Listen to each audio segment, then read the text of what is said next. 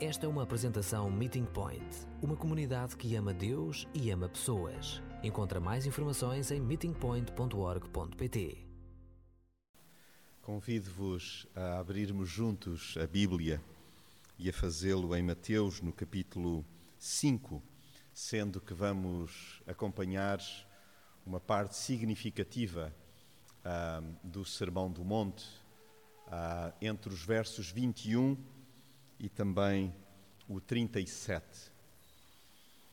Estamos uh, no mês de setembro a refletir juntos sobre isto de redes sociais. E já a semana passada fizemos a destrinça para que não caíssemos no logro, no engano de pensar que estamos a reduzir a nossa reflexão ao ambiente das redes digitais. Na verdade, estamos a refletir sobre redes sociais intrafamiliares. E se a semana passada recordávamos que Jesus ele mesmo diz que somos parte integrante da sua família na medida em que fazemos a vontade do Pai, e é isso que permite então que nos possamos ver como próximos, como familiares, como parentes por força então deste amor extravagante que já hoje cantamos. Agora, em concreto, durante este próximo instante de reflexão, tendo a palavra diante de nós, gostava que pudéssemos dar-nos conta de que, enquanto geração, e não excluo aqui nenhuma faixa etária, enquanto geração atual, nós somos muito dados a usar e também a abusar do ecrã. Seja televisão, sejam portáteis, os telemóveis e toda uma variedade, uma panóplia de recursos que envolvem ecrã. E se nós somássemos ao dia, à semana e ao mês, nós ficaríamos espantados mesmo e hoje é possível, inclusive alguns aparelhos dão-nos uma noção diária de quanto tempo passamos diante do ecrã. E é assustador. A cultura hoje vigente empurra-nos deliberadamente para uma armadilha medonha: não ver o que está por trás. É raro nós pensarmos o que está por trás do ecrã. O que está por trás daquilo que eu, em concreto, tanto aprecio ver neste enredo, nesta novela, neste documentário, neste filme, uh, digamos que nesta figura pública que acompanho, o que está por trás do ecrã. Mas este é um problema milenar.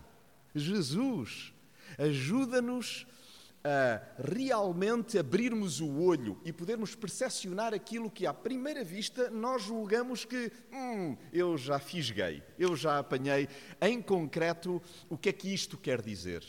E, na verdade, nós, com o passar dos séculos, não mudamos assim tanto. Nós temos dificuldade em captar, à primeira, o que está por trás do ecrã, o que está até por trás de determinado tipo de ensino e que nós julgamos e éramos capazes até de asseverar a pé juntos que cumprimos, que somos observadores. Por exemplo, se não estivessem já à coca, já à espera de algo que está por trás daquilo que pergunte, nós cairíamos todos na esparrela. Se nos perguntassem como é que é isso de matar alguém? Tu já mataste alguém? E se nós estivéssemos assim, sob o espectro de uma interrogação por parte de uma autoridade judicial, de um juiz, nós seríamos os primeiros, não, senhor juiz, eu não matei ninguém. Mas por trás do ecrã, por trás daquilo que os outros podem ver, também existe um mundo que Jesus deseja que eu explore, que eu possa percepcionar e dar-me conta, sim, porventura podem ter acontecido homicídios fraternais. Nós termos extinguido no nosso coração a vida de alguém, não lhe dando chance que reapareça na nossa vida, na nossa existência. Então, é sobre isto que gostaria que juntos pudéssemos refletir olhando para as palavras de Jesus. Porque é Ele que nos vale, porque Ele vê para lá de nós e vê também para lá das circunstâncias em que nós nos emaranhamos. Nós metemos os pés pelas mãos, enrodilhamos-nos e acabamos por nos magoar e magoar outros. Então, vamos juntos dar as mão, a mão a Jesus e já agora também o coração, com o comando incluído, pode ser? Vamos dar o coração e também o comando a Jesus. Para quê? Para nós discernirmos consciente e saudavelmente o que nos é posto à frente dos olhos. Então, juntos, vamos mirar por instantes o ecrã, aquela grande afirmação que era do conhecimento do primeiro auditório de Jesus e também é, é do nosso conhecimento. Jesus diz, lá em Mateus, no capítulo 5, no verso 21, ouviram o que foi dito aos antigos. Vocês já conhecem essa série. Vocês já têm conhecimento do que tem vindo a ser afirmado no decorrer dos séculos. O que é que foi dito? Não matarás. É parte integrante do decálogo. Faz parte, então, dos dez mandamentos. E ainda, aquele que matar alguém terá de responder em julgamento. Isto não era do desconhecimento. As pessoas consideravam, não, esse enredo eu conheço, eu sei o que é que isso significa. Mas Jesus diz assim: Eu digo-vos, por trás dessa afirmação, há algo que é importante captarem. Porque Jesus é a autoridade no que diz respeito ao relacionamento com o Pai e ao relacionamento com pessoas. Jesus é aquele que nós tomamos por modelo. Jesus é que nos interessa conhecer o que é que ele diz. E ele afirma: todo aquele, verso 22, todo aquele que se irritar contra o seu semelhante terá de responder em julgamento. Aquele que insultar o seu semelhante, chamando-lhe imbecil, será julgado pelo tribunal. E aquele que lhe chamar estúpido, merece ir para o fogo do inferno. Por isso, quando fores ao templo levar a tua oferta a Deus, e ali te lembrares que o teu semelhante tem alguma razão de queixa contra ti, deixa a oferta diante do altar e vai primeiro fazer as pazes com o teu semelhante. Depois, volta e apresenta a tua oferta. Faz as pazes com o teu adversário, enquanto vão os dois a caminho do tribunal. Senão, o adversário entrega-te ao juiz, este entrega-te ao oficial de justiça e metem-te na cadeia. Garanto-te que não sais de lá enquanto não pagares o último cêntimo. Quando nós queremos crescer, dilatar o nosso entendimento sobre uma área tão delicada como a ética relacional, é importantíssimo a percebermos do que é que Jesus nos ensina, do que é que Ele nos diz. Então, neste domínio tão específico, tão delicado das redes sociais, do que é interagirmos uns com os outros, Jesus é a voz que nós necessitamos de escutar. Então, que nós possamos, escutando o que Jesus afirma sobre isto, começar por medir bem todas as palavras. Aquilo que afirmamos, aquilo que dizemos.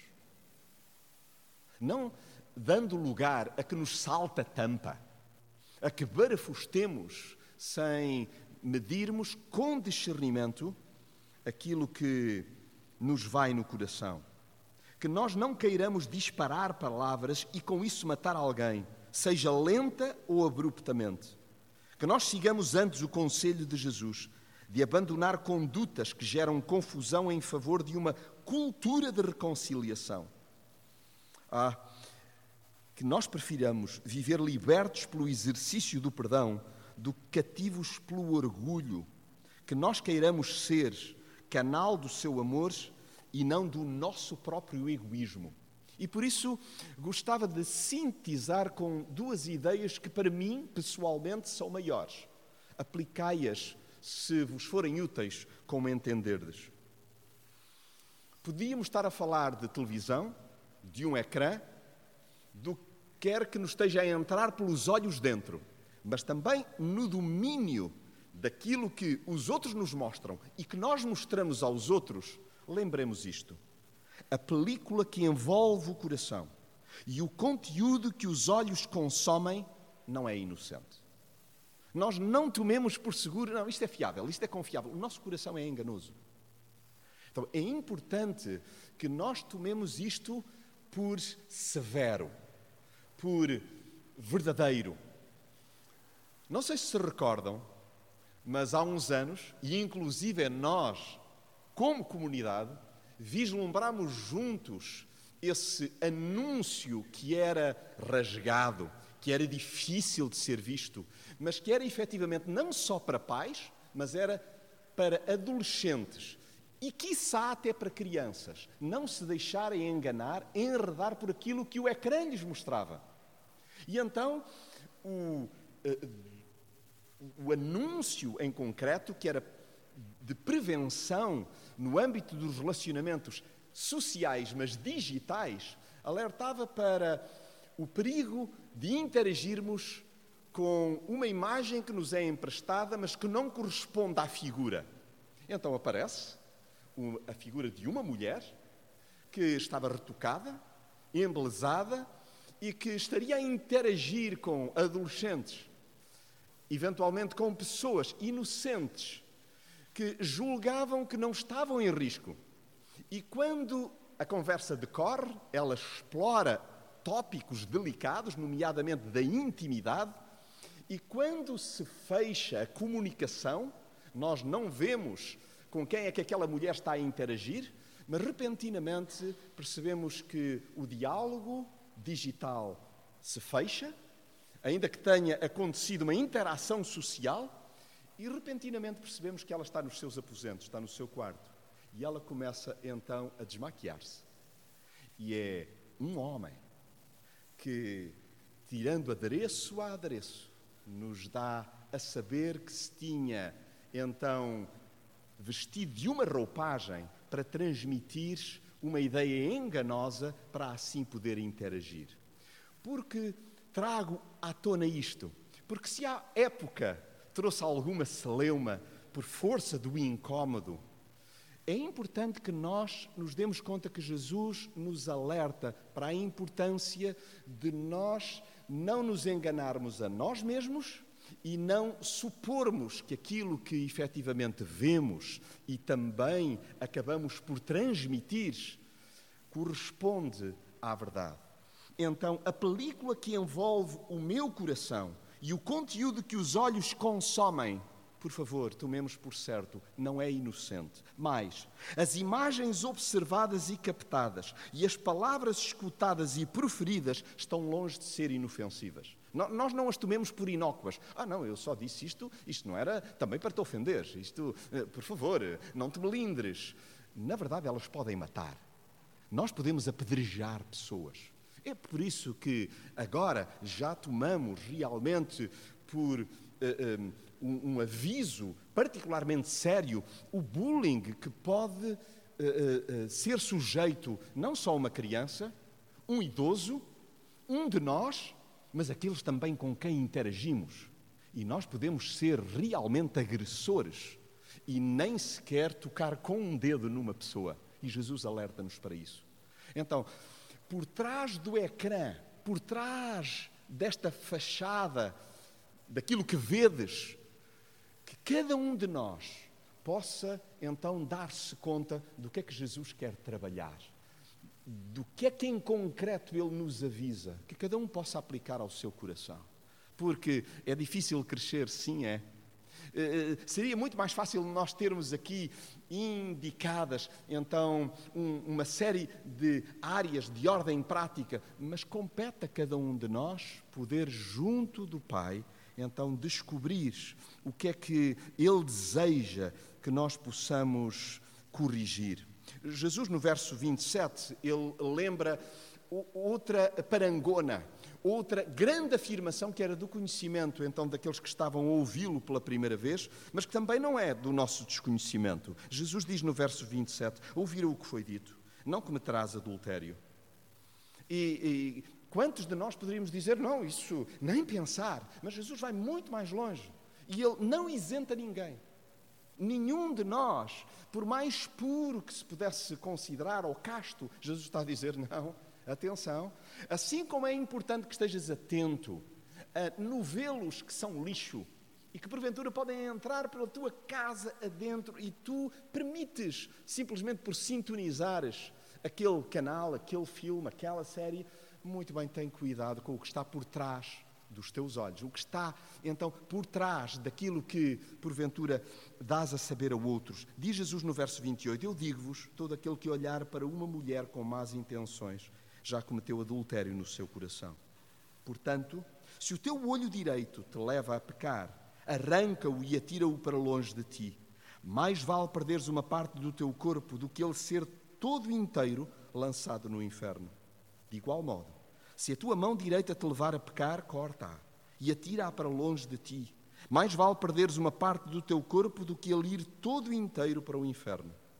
E Jesus lembra agora outra afirmação que era muito popular, era afamada. Jesus diz: também foi dito: todo homem que se divorciar da sua mulher deve passar-lhe uma declaração.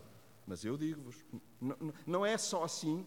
Isso, é uma visão simplista. Eu digo-vos: todo homem que se divorciar da sua mulher, exceto no caso de adultério, é culpado de a expor ao adultério. E o homem que casar com ela também comete adultério. Antes de, de desenvolver um pouco mais, deixo-vos com três ideias assim de chofre, assim, de repente. Os pensamentos são para serem domesticados, não sublimados.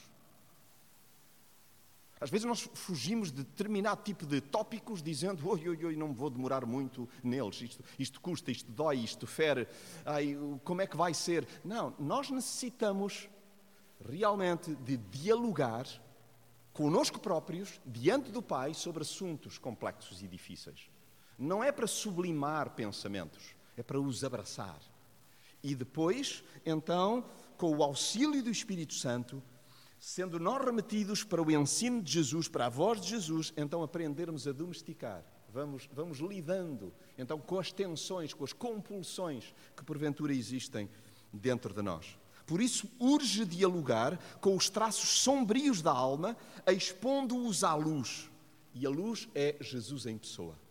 É expor Jesus eu sei que tu sabes, mas eu, eu agora junto-me a ti e eu desejo dizer-te que estas são áreas difíceis com as, quais, com as quais combato.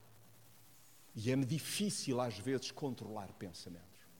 Eu ainda não consigo falar com alguém muito próximo, mas tu és o ser mais próximo que tenho e eu quero falar contigo sobre isto. Então, trazer à luz a Jesus em pessoa aquilo que está por trás do ecrã, aquilo que os outros não veem, mas Jesus, Ele conhece profundamente, porque Ele sabe, então, as profundezas do nosso coração.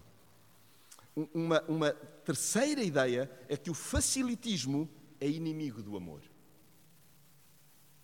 Isto diz respeito não só ao adultério, que Jesus aflora, mas ao divórcio. O facilitismo é inimigo do amor. Essa é a solução mais fácil. Esse é o, é o escape imediato. É, é, é, este é assim, digamos que, o olhar repentino que nos seduz em determinado tipo de conteúdos, mas que verdadeiramente nos afasta do amor.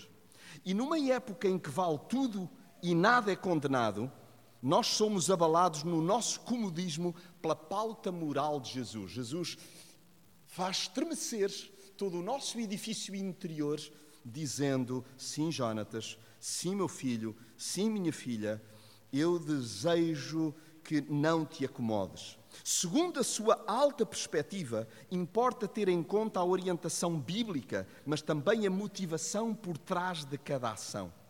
É por isso que Jesus me remete primeiro para a palavra e logo de seguida para o meu coração. Jesus remete-nos para a palavra e depois não é para que nós a memorizemos ou decoremos, é para que nós a tomemos e a leiamos e isto não é popular, mas é muito antigo, é para que nós leiamos a palavra contra nós, não é a nosso favor. É para que nós possamos lê-la e nos deixarmos estremecer por ela, tocar por ela. Então, é por isso que nós, depois, por essa via, nos vamos sentindo responsabilizados a fugir do escândalo. Então, tomemos como presente a Escritura, mas que nós possamos ter ainda mais cuidado com os desejos descontrolados. Que nós possamos então acatar o alerta para estar atentos às esparrelas morais, vigiando o olhar e também o pensamento em permanência.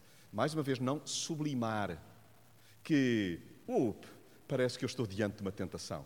e a dar conta da tentação, e a lidar com ela, e a combater com ela. Não é sublimar, porque às tantas estamos a deixar-nos arrastar por ela. Quando fingimos que não estamos a ser expostos a esse perigo.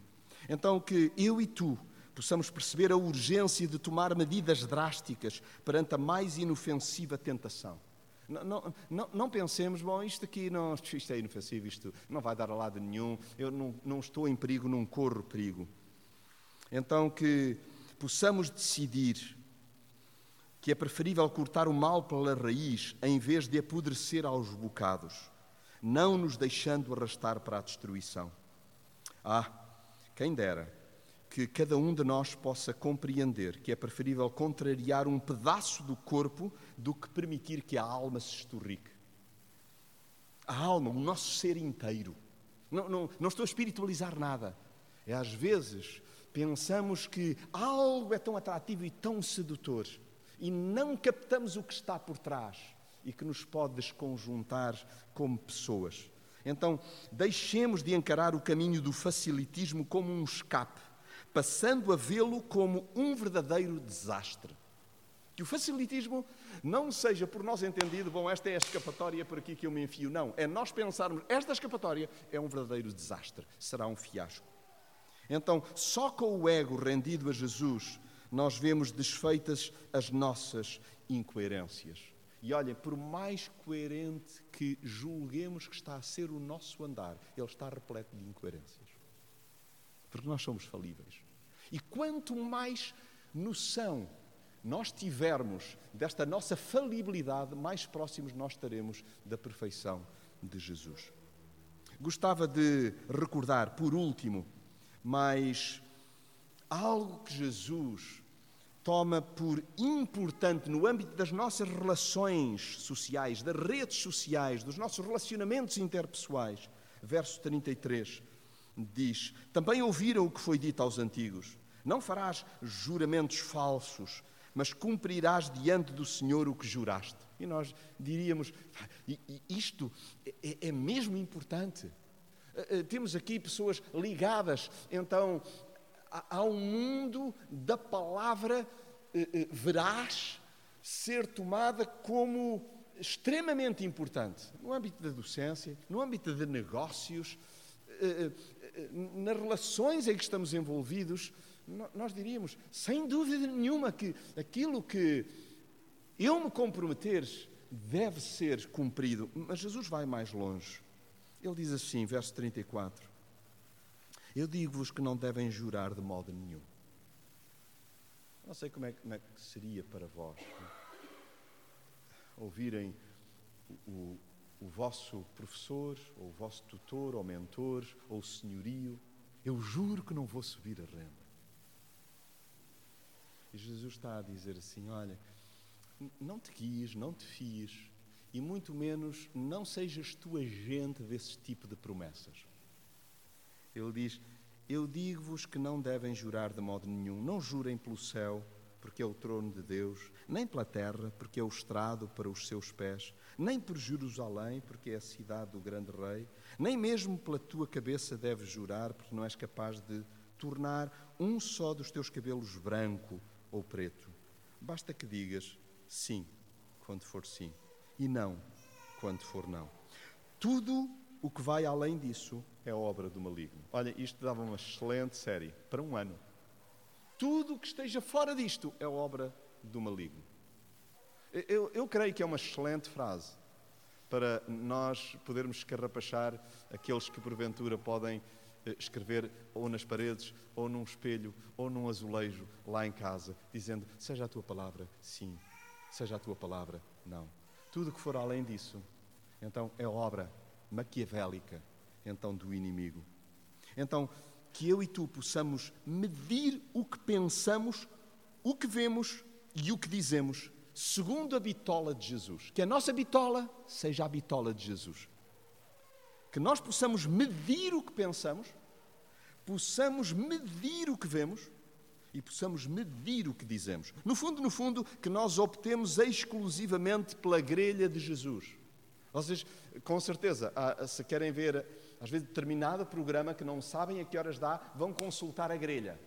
a grelha da programação, nós temos uma grelha infalível, que é a grelha de Jesus. O modo como Jesus pensa, o modo como Jesus fala, o modo como Jesus vê. Esse é o jeito que nos interessa. Então, a minha vida pertence ao Pai. Nada lhe é alheio em mim ou na imensidão de tudo que me circunda. Deus está a par de tudo, do meu mais íntimo pensamento até à frase que debito circunstancialmente. É escusado eu e tu tentarmos ludibriar Deus, já que quanto muito estaremos apenas a fintar-nos a nós mesmos. Jesus trata então de nos relembrar o que está escrito, que estando comprometido com o Pai, eu devo cumprir os votos que lhe fiz. Mas é incisiva a sua recomendação para que eu meça cada palavra que profira. Admito, não sei como é que é convosco, que por vezes tendo a florear o discurso para credibilizar o que faço. Não é difícil enfeitar uma espiritualidade bacoca, mas eu e também tu somos advertidos por Jesus para não jurar em nome de Deus ou pelo que eu repute de fiável. Alguns de nós aqui não juraríamos por mãe, ou por pai, ou pela igreja, mas às vezes somos capazes de ir muito longe naquilo com que nos comprometendo, comprometemos e nessa medida então estarmos a desonrar o ensino de Jesus. Ele pede inclusive, ele adverte para não jurarmos em nome de Deus. E proceder dessa forma é abusivo, até porque só ele sabe o que lhe convém, ou até melhor, o que me convém. Só ele sabe isso. Então, mencioná-lo de forma interesseira, como mera muleta, é revelador da minha insegurança. A sua soberania não é manipulável, porque sou eu próprio que fico em maus lençóis se eu afianço que ele está onde nunca se fez presente. Então, não podendo prever o, futuro, o que o futuro reserva, resta-me, resta-nos descansar naquele que conhece bem esse mesmo futuro. No que quer que diga, no que quer que digamos, o melhor cartão de visita que possamos apresentar a alguém é a integridade que nós encontramos em Jesus. É quem Jesus é para nós. É o nosso melhor cartão de visita. Então, nele, o meu falar tornou-se sim, sim, não, não. Tudo que vá além disso, eu quero passar a rejeitar liminarmente. Eu não desejo acolher nem abraçar.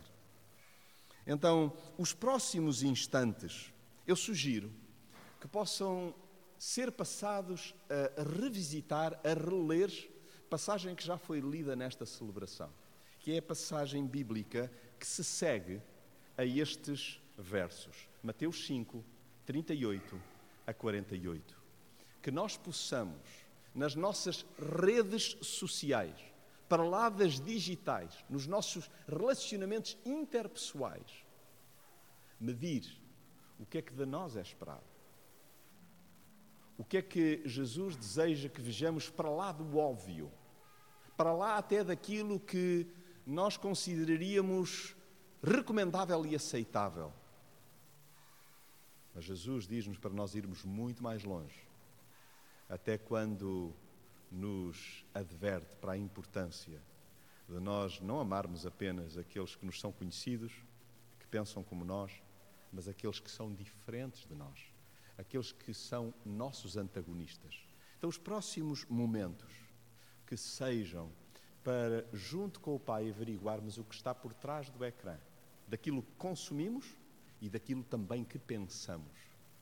E nesse exercício introspectivo, daí nascer um diálogo, uma oração, dizendo: Sim, Senhor, eu desejo fazer como a tua palavra e eu desejo fazer conforme tu me ensinas. Eu quero ler os teus lábios, o teu coração e desejo que esse seja, pois, o meu proceder.